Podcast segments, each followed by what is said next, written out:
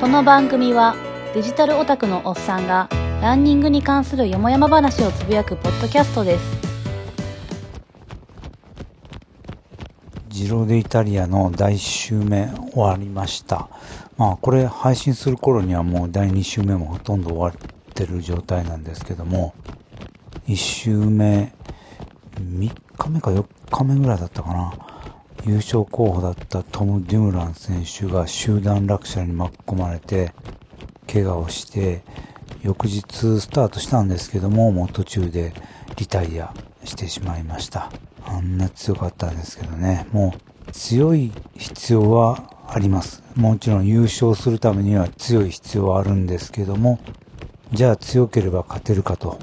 言えばそうじゃない。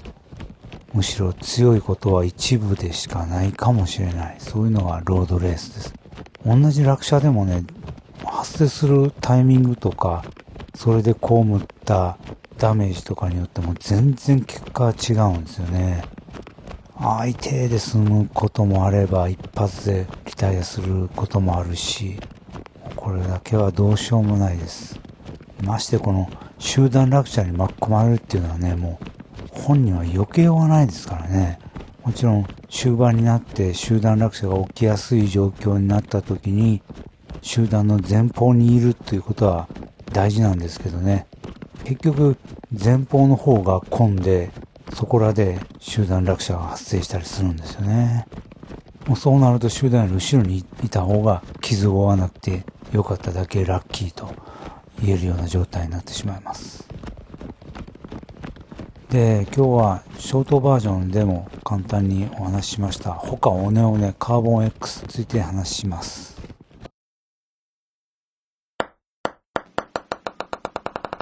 この番組は予備校生と就活生と非常勤のザ不安定な20代残念女子が沖縄からお送りするポッドキャストです。よろしくお願いします。もうそうす。はさて初めてのタイトルコールだった 緊張しましたうんずっと半笑い 半笑い笑い方も可愛くない？はい。女子になれない女たち。略して女子慣れです。えー沖縄の20代かな、えー20代女性たちの、えー番組です。ちょっと最近更新が滞ってますけども、えー講師ともに忙しいんだと思います。またゆっくり、えー待ちたいと思ってます。で、このシューズの売りは、まあ、なんといっても名前にもあります通り、カーボンの、えー板が入ってるというところです。以前、カーボンロケットっていうモデルがあったんですけども、まあ、えー他をおねおねとしては、カーボンを使った第2弾ということになってます。こういう構造のソールっていうのは、つい最近も見ましたね。あの、アシックスのメタライドがそうでした。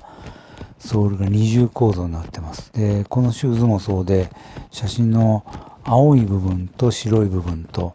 えー一応分かれてます。これは色塗ってあるわけじゃなくて、素材の色です。だから素材そのものはほとんど一緒な感じです。手で触ってもそれほど大きくは変わらないですね。白い部分がちょっと気持ち硬いんかなこれ気のせいかもわからないです。もうそんな感じです。ほとんど同じ感じです。で、この青い部分と白い部分との境目のところの、えー中心部あたりにカーボンのプレートが入ってるようです。というかまあ見えます。ソールの写真載せておきますけども、えーアウターソールのところに穴が開いてて、カーボンの板が見えてます。で、それもあの、自転車とかによく使われるあの化粧カーボンとかって言って、クリアが拭いてあって、ピカピカしてるような、そんなんじゃなくデコボコした、えー繊維質が見えるような、そんな武骨な感じの板が見えてます。私なんかはこういうのは、えー好感度高いですけどね。変に装飾してないというところで。これが面白いのは、板の位置ですね。ここは、えーカーボンロケットとも、えーナイキのズームフライとか、ベーパーフライとかと違うとこですね。これまでのシューズは、インナーソールと、えミッドソールの間のところに板が位置してたと思うんですけども、これはアウターソールとミッドソールの間に板を配置しているというところが特徴ですね。まあ、板が地面に近いということで、板が地面との関係で、えー生ずる力をより発揮させやすくなるんかなっていう気はしますね。あと、硬いであろうそういう板に対して足が直接当たるんじゃなしにクッションを返して当たるということでソフトな感じも持たせてるんかなと。これも本当に想像でしかないですけども。ね、板がより作用点に近づいているっていうのは、板の持つ性格っていうか、そういう機能を発揮しやすいんじゃないかなと、そんな気はしますけどね。約1センチぐらいかな、このアウターの厚みが。これぐらいしかないんで、えー当然ズームフライとかよりは地面とのコンタクトの際に板の力のかかり方というのがダイレクトになるんじゃないかなと想像します。まあ、正直走ってみてもよくわかんないですけどね。まあなんか、ズームフライよりはダイダイレクトというのかななんか、うーん、ちょっと違う感じはしますけどね。で、このカーボンの板なんですけども、YouTube 見てたら、もうこの新しいシューズを、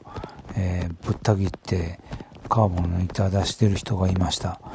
で、それ見たら、この靴底全面に入ってるわけじゃなくて、もっと細いものが、幅3センチぐらいかな、のもんが、えー、かかとの下から前の方、あのーえ母子球の前ぐらいか、ぐらいまで入ってました。で、途中でなんかちょっと枝分かれして広くなってるような、そんな感じがしてましたね。で、えーまあこれ写真見たらわかる通り、接地面には、あのー一般に言うアウターソール、あのーコンチネンタルラバーとかね、あんな感じのものは一切ありません。このフォームに近いような、えーアウターソールですかで、そのまま着地っていう感じです。まあただ、エピックリアクトとか、ビーコンのフレッシュフォームとかに比べると若干硬いというのか、腰があるというのか、そんな感じはあるんで、エピックリアクトとかみたいな削れ方はしないかなと、まあ今の時点でですけどね、思ってます。で、まあこれ、雨の日とかどうなんかなっていう、そういう危惧はありますけどね。まだ雨の日はもちろん走ってないんでよくわかんないですけども。あとこれ、青いソールすごく分厚く見えますけど、実はこれ、えーっと、なん、なんていうんやったかな。バケットシートみたいな感じになってまして、ニューバランスのビーコンもそうでしたけども、あれ横から見たほど、えー実際のソールの厚みは厚くないです。他他のこれもそうですね。実際にはこの青いソールの中間ぐらいに実際のソール面、足が接する面ですね、ある感じです。で、前の方は結構上の方まで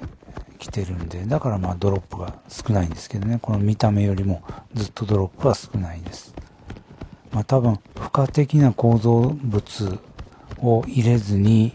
剛性っていうか安定性を確保するための手段だと思うんですね。このサイド部をせり上げさせておくっていうのは。こうすることで、えー上下動っていうか横向きのねじれを防いでるんじゃないかなと思います。で、実際これはもう非常に硬いです。まあ、ズームフライと同じような感じですね。ズームフライを持って曲げたことがある人だったら、同じように感じると思います。だからズームフライよりずっとこう幅は広いです。全体的に特に、えー前足部の幅は本当に大きいです。あの、アシックスのゲル、ゲルカヤノとか、あんなシューズと同じぐらいの広さがあります。10分前から見たら本当に末広がりっていうか台形な感じですね。かなり表面積は広いです。で、アッパーはもうオーソドックスなというか、えーエンジニアードメッシュです。ズームフライの初期型とか、ストリークとか、まああれとほんとそっくりな感じですね。伸縮性はほとんどありません。でも、こっちの方が通気性はいいんじゃないかなと思うんですけどね。で、えーこの他をって書いてあるロゴですけど、これはもうただのプリントです。ここのところにこうなんか貼ってあって補強になってるとかそういうことは一切ありません。えー途中の切り返しのブルーのところもそうです。かかとのところは、えー多少なんか中に入って、えーステッチでそれを補強してる感じで。一応ヒールカップはあるけどそんなあのガチガチのヒールカップっていう感じじゃないです。結構柔らかいです。パッドもそんな、えー分厚くないですけど結構柔らかくて。私のかかとには合いましたね。これはちょっと個人差があるところだと思います。あとアッパーのボックス部分ですけどもここも結構余裕があります。ズームフライより広いと思います。これもまあ私の足型の問題あるんですけども、ズームフライだとちょっと親指が干渉するんですけど、カーボン X の場合は親指もちょっと裏当たってるのかなまあそんな感じです。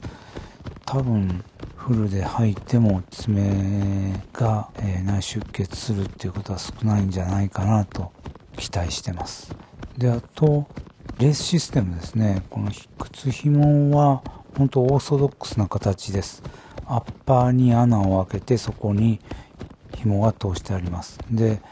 アッパーも全く補強はないです。まあ補強ないというか穴の補強はしてあるんですけども、ソールとこの穴の部分をつなぐような、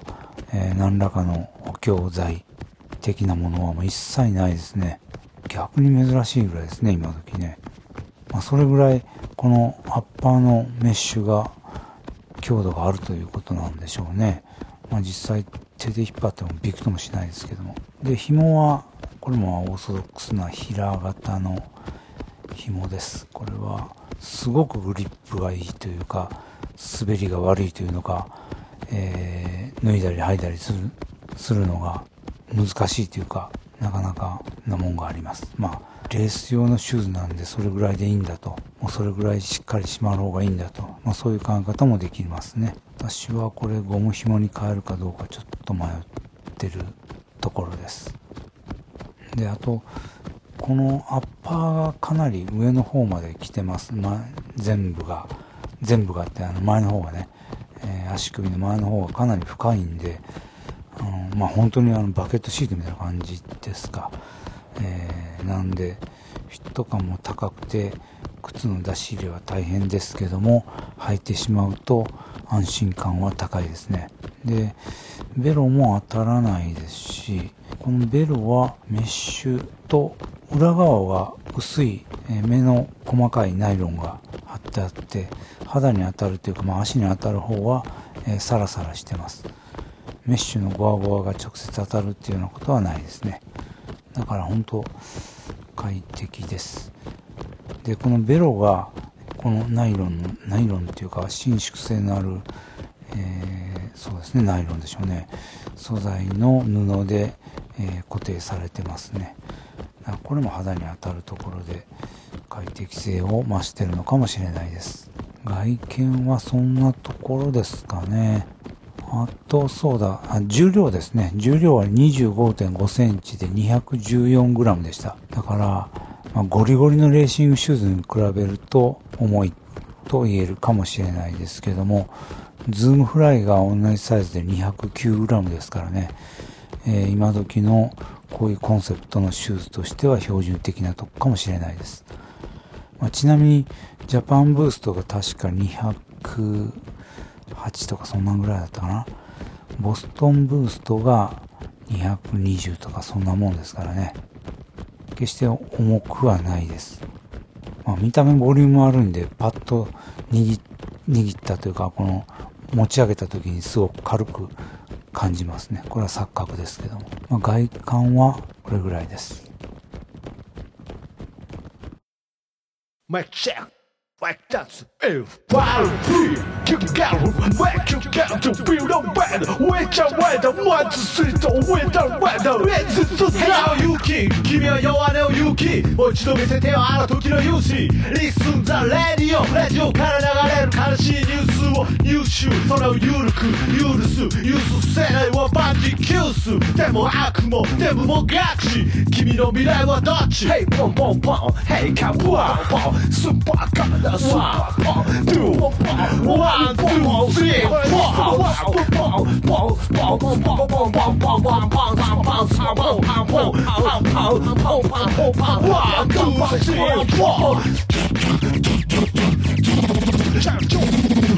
出来出来来出来来俺の心のファイヤー、君のファイヤー、ヤジョン。ポンポンポンポンポンポンポン、俺の印だ、ポンポン。一二三四頑張れこれ一二三四頑張れこれ心は空虚な廃墟君は絶望虚無に探されすがる者さえない僕に絶望なのに僕は君を絶望今も君は活動当たりは深刻冬は冷酷愛は色素僕はもうもう膝を抱えて一歩も動けるこの空 Hey yo yo 俺が芽生えマンだチェックしなマイクチェックク One two one two three four VDC ドラゴンから最初の三上だ当然目指すのは山の頂山頂だするこの国孤独に過ごすこの時期今も見せろよあの時の勇姿。最後までソウルじゃそうだそうだ。このままじゃ終われないんじゃ。じゃあねバイバイ。さよならバイバイ。チュワッセコファイルワジェチャモ1234頑張れこれ1234これが最後だこれ1234最後ラッパカットこれ1234暴击，专业可以；一击力，暴击，打一个巴掌可以；一击力，暴击，有个坏牙可以。在黑暗的夜里。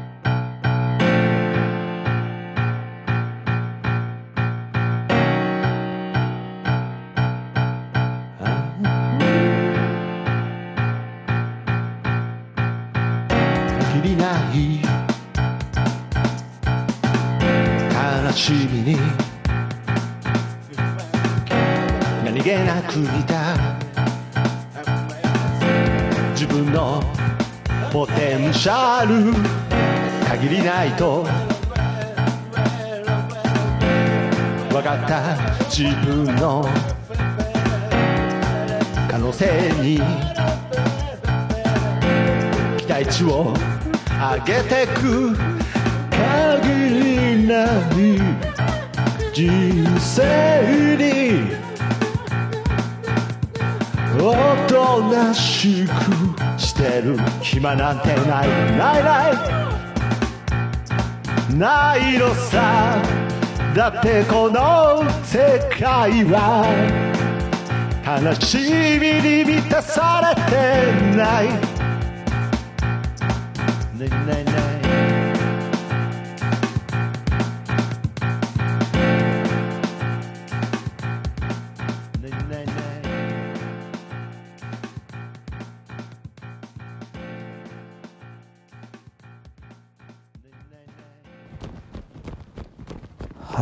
頑張れ、粉雪。メバイマンです。えーメバイマンは今、6月15日の感謝祭に向けて、えー、鋭意楽曲を作成中です。楽しみに待ちたいと思います。で、えーっと、実際入った感じなんですけども、あ、まあ、さっき言っちゃったな。あの、ボックス部は結構緩いというか余裕がありました。私は基本的に D なんですけども、シューズによってはちょっときついなっていう時があります。で、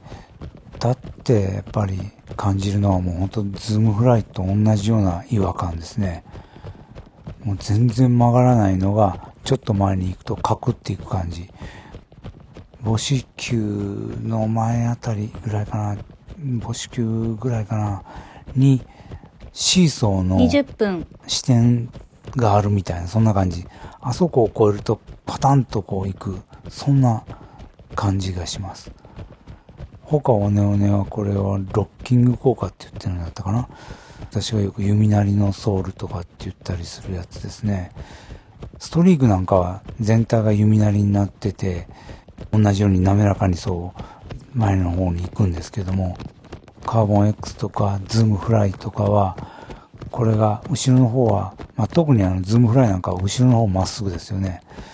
そっから急にカクンと前に行くと、そんな、えー、まあ言ったら不自然な感じなんですけどね、します。で、軽く走った感じですけども、まあ当然ですけども、あの、コンチネンタルラバーのような、あの、ガシッとこう、地面を掴むような、あんな感じはありません。もう全然ないです。まあ当然ですね。で、まあ、ズームフライもそうですけども、まあ、ズームフライはなんか本当に、こう、地面から離れてるっていうか、なんて例えるんかな、なんかオートマの車みたいな、エアコンの効いた、でかいオートマの車みたいな、そんな感じするんですけども、それほどではないですね。それよりは、もうちょっとこう、クッションも感じるし、えー路面の感じもある。まあ、ソールが広くて安定がいいからですかね。えー地面に対してあんまり距離も感じない。そんな、えー感想です。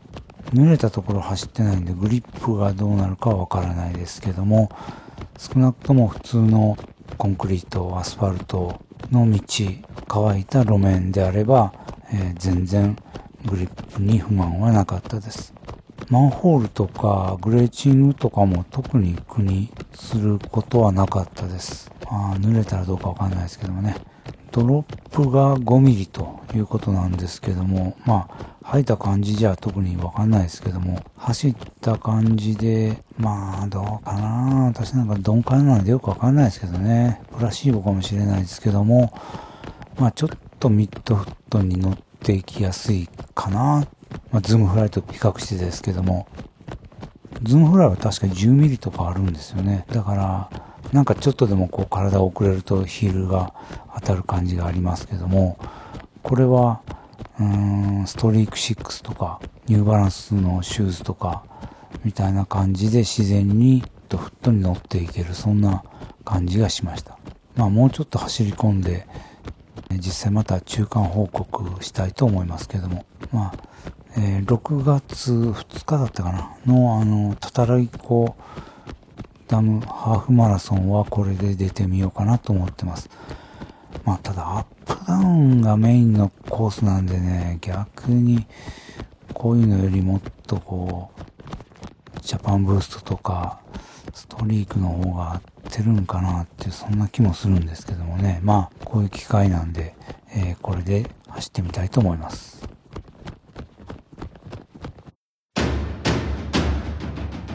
2016年一つのワンルームに突如として現れた大阪の一般人によるポッドキャスト大々大げな時間。はい。だけな時間でした。えー、岡谷さんの作られたパーカーを最近は愛用してます。で、えーシューズの話はさっき終わったんで、えー今度はちょっと面白いバッグを見つけたんで共有したいと思います。で、私は、まあ普段走るときは水も持つ必要があるんで、ボトルの入れられるバッグを愛用してます。最近はウルトラスパイアの、なんていうモデルかわからんけど、背中に1個だけボトル入れれるやつを使ってます。揺れにくいと構造は一緒なんですけども、全然揺れにくさが違います。ほとんど揺れないですね。で、あと、青ニジェ、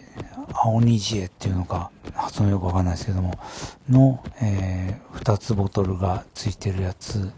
も長時間走るときには使ってます。2つ入れれるんで、えートータルの水の量が多いということですけども。まあ、あと、バッグ部分にちょっとだけ余裕があるんで、えー補給食とか入れられるというのもありますし。で、レースとか出るときには、あの、ここでも話しましたけど、あの、チューブ型のベルトっていうんですか、まあ構造としては本当にタイヤのチューブみたいな感じなんです。あの、筒です。で、まあこれはぺっちゃんこになってるんですけども、だからベルトっぽいんですけども、でそこに、スリットが入ってるやつですね。まあこれは、これで結構良くて、もう愛用してます。何回もイベントに出ました。ただ、まあ、ちょっと不安があるというと、出し入れ口ですね。これが、えー縦方向。まあ、あのウエストに装着した場合の、えー横方向ですか、に、えー切ってあるんですけども、これ伸縮する方向に平行に切ってあるんで、こうテンションがかかると探しづらいんですね。だから中のものが落ちないんですけどもね。えーで、まあ、物が落ちる心配は本当なくて、iPhone XS 入れてても全然不安はなかったんですけども、実際走りながらこの中からジェルとか出したりとかゴミ入れたりとかするのは結構大変でした。Amazon で見てたら、この水野の短パンっていうのを見つけたんですね。えー正式名称はランニングウェアマルチポケットパンツというらしいですけども、これのどこがいいかというと、これ短パンのウエストの部分、一番上の部分ですね、ここがかなり高さがあって腹巻きみたいになってるんですね。だから、ここのところが私が使ってるベルト型のポーチと構造は一緒なんですね。しかも、まあしっかり作ってあるせいなのか、この出し入れが今言ったようなあんなスリットから出すんじゃなくって、ちゃんとポケットみたいになってるみたいなんですよ。だから、チューブ構造のものがついてるんじゃなしに、腹巻きがあって、その腹巻きの上にメッシュのネットを縫い付けてポケットが構成されてると。そんな感じだと思うんですよ。で、ここの伸縮性が結構強くできてるらしくて、えー少々のものだったら落ちる心配はないと。しかもこう上から、え普通のポケットみたいに出し入れができるということでいいんじゃないかなと思います。短パンと一体型ですから、これ1枚で短パンと、えウエストバッグ併用できるということですから、ただまあ私あのタイツを履くんで、タイツの上に短パンを履くというのはあんま好きじゃないんで、自分ではちょっと導入には現在は至ってないですけども、短パンで走るのがメインだとかっていう人だったら本当これいいと思いますね。もう水野さんにおかれましては、バイオギアシリーズのタイツのウエスト部分にこれをつけたモデルをぜひ出していただきたいと思ってます。ああと、えー、サイトの方に前にバッグとかこれまで、えー書いたり話したりしたエントリーへのリンクとかも貼っときますんで、もし興味があったらご覧ください。では、バネでした。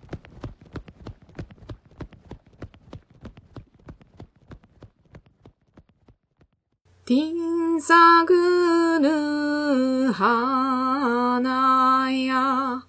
ちみさちにす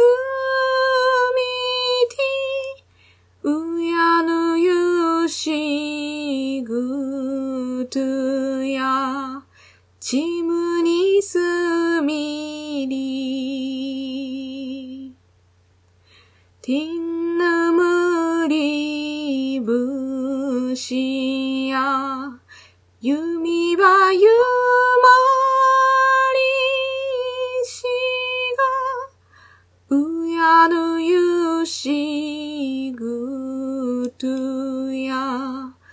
弓やならぬ。番組のツイッターアカウントは、ランキャス180、r, u, n, c, a, s, 180番組のハッシュタグもランキャス180です。音楽やポッドキャストの CM など、つこでもええでという音源をお持ちの方はご連絡ください。宣伝歓迎です。他にもネタやご要望があれば、ハッシュタグ、ランキャス180でつぶやいてください。